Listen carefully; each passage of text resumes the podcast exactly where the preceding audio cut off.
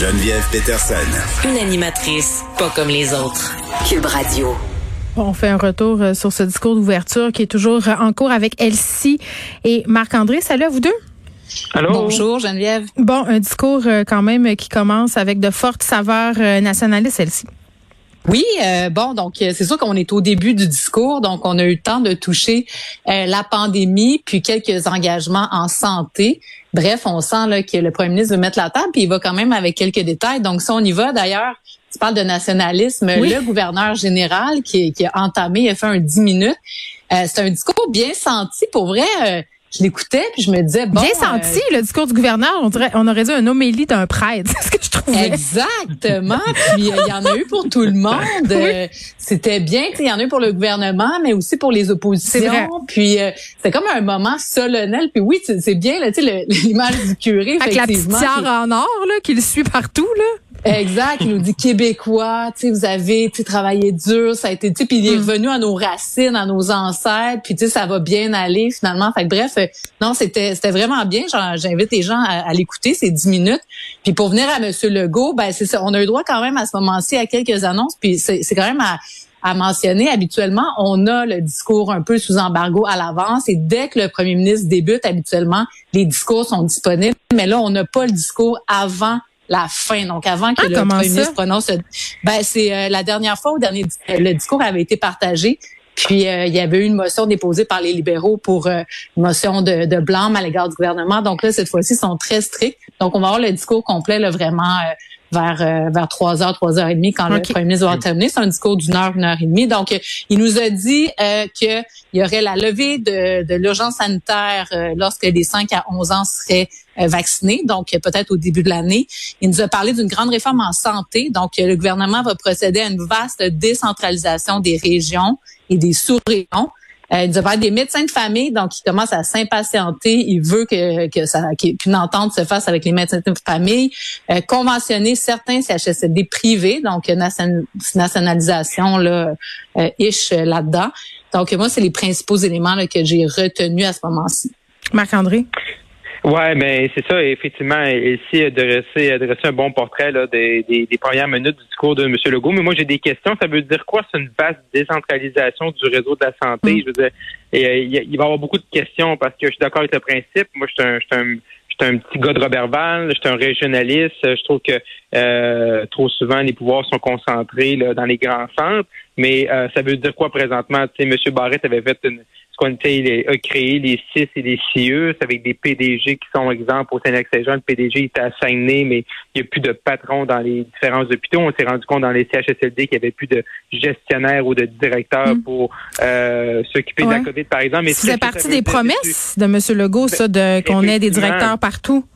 Ben, c'est ça. des directrices, ils ont complété cet été, directeurs, directrices. Ils, ont dit qu'ils ont mis... Euh, qu'ils ont fait cet été, mais euh, c'est sûr que là, moi, quand j'entends ça, des décentralisation, ça m'intéresse, mais là, il faut que j'en ai un peu plus. Fait que monsieur, monsieur Legault, à date, dans les premières minutes, il est très dans le bilan de la COVID. On est vraiment dans les grandes, on est plus dans les généralités. C'est sûr que c'est un, un, discours euh, d'ouverture. C'est ceux qui vont déposer un projet de loi. Ça s'attend un projet de loi mammouth. Mais là, présentement, là, mais bon, il reste encore sans doute un bon 30 à 45 minutes. Je suis un peu sous mon appétit, puis j'ai des questions. Là. OK, mais un projet de loi mammouth, c'est quoi? Moi, je sais pas c'est quoi un projet de loi ben, mammouth. Euh, ben, un projet de loi mammouth, c'est que tu mets bien... Euh, c'est un, un, langage parlementaire. Ben, c'est ça. Là. Moi, je suis pas une parlementaire, Marc-André. Aide-moi un peu. J'explique pour toi, nos auditeurs. Oui. Un projet de loi mammouth, c'est que tu mets concentres pas juste sur un élément, mettons, de la santé, tu te dis, on fait un projet de loi pour la décentralisation. C'est que là, tu vas voir la décentralisation. Après ça, dedans, tu vas, comme Elsie nous dit, tu pourras avoir la privatisation de certains CHSLD privés. Après ça, tu, pourras avoir des incitatifs pour attirer plus d'étudiants dans les professions de la santé, comme M. Legault en a parlé tantôt. Également, il nous parlait de mettre fin à notre dépendance aux agences privées, donc créer des mm-hmm. espèces d'agences publiques. Fait que là, là tu vois, là, j'ai en deux, deux secondes, là, j'ai cinq sujets fort majeur euh, de la santé. Fait que là, tu mets ça dans un projet de loi, puis hmm. là, tu te dis ça, c'est un projet de loi qui est mammouth.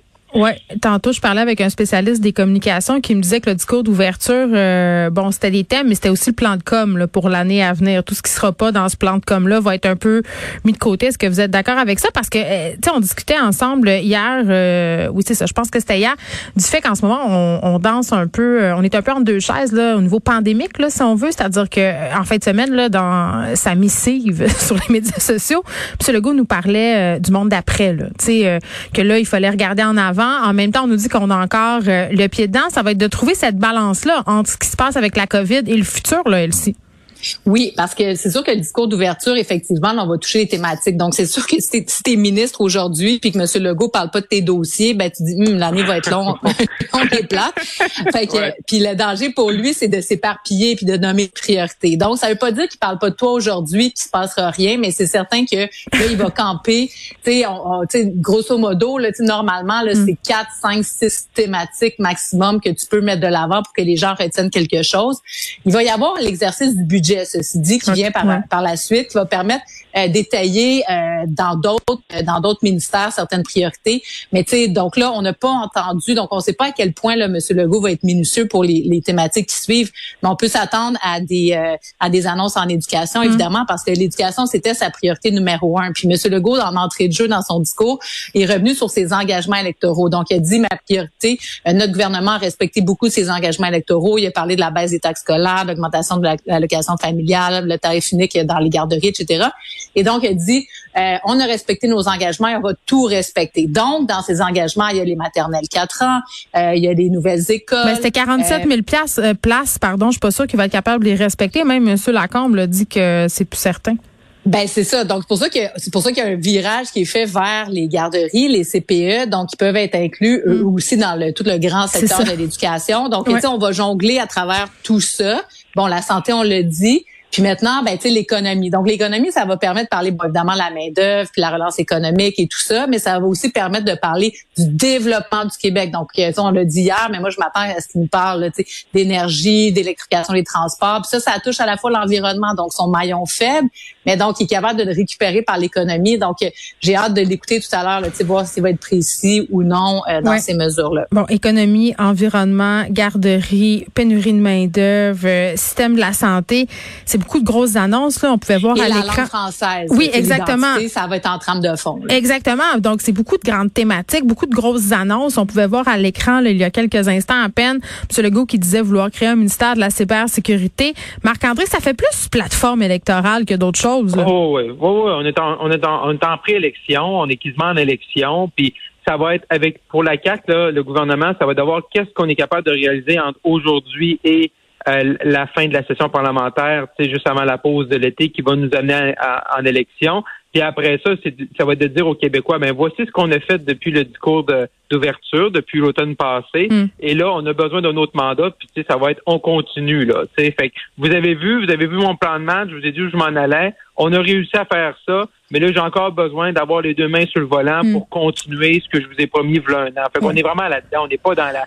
Puis il y a un choix maintenant. Tu sais, tantôt tu parlais Geneviève, oui, il y a des sujets qui ne seront pas abordés. Puis oui, euh, Elsie aussi également a raison de dire il y a des ministres qui sont assis présentement qui disent Mon Dieu, il parle pas de moi, qu'est-ce que je vais faire dans la prochaine année? Même année comme gouvernement, faut que tu fasses des choix. Là, Il y en a qui vont partir tantôt. Là, On verra. Un peu, un peu déçu. Mais il reste le mini-budget également au mois de novembre. il y avait une date du 22 novembre, mais là, ça va être la rentrée parlementaire à Ottawa, fait peut-être ils vont décaler d'une journée ou deux. On verra quel ministre va partir et quel ministre va rester. Là. Je pense que pour Jean-François Roberge, l'avenir est peut-être incertain. Euh, François Legault qui parlait des places en garderie, Mathieu Lacombe qui faisait des petits clins d'œil. Donc, je pense que ça va bien pour lui. Là, vous allez aller continuer d'écouter ça pour nous et demain, évidemment, on va analyser la suite. Elsie Marc-André, merci beaucoup. À demain. À demain. À demain bye bye.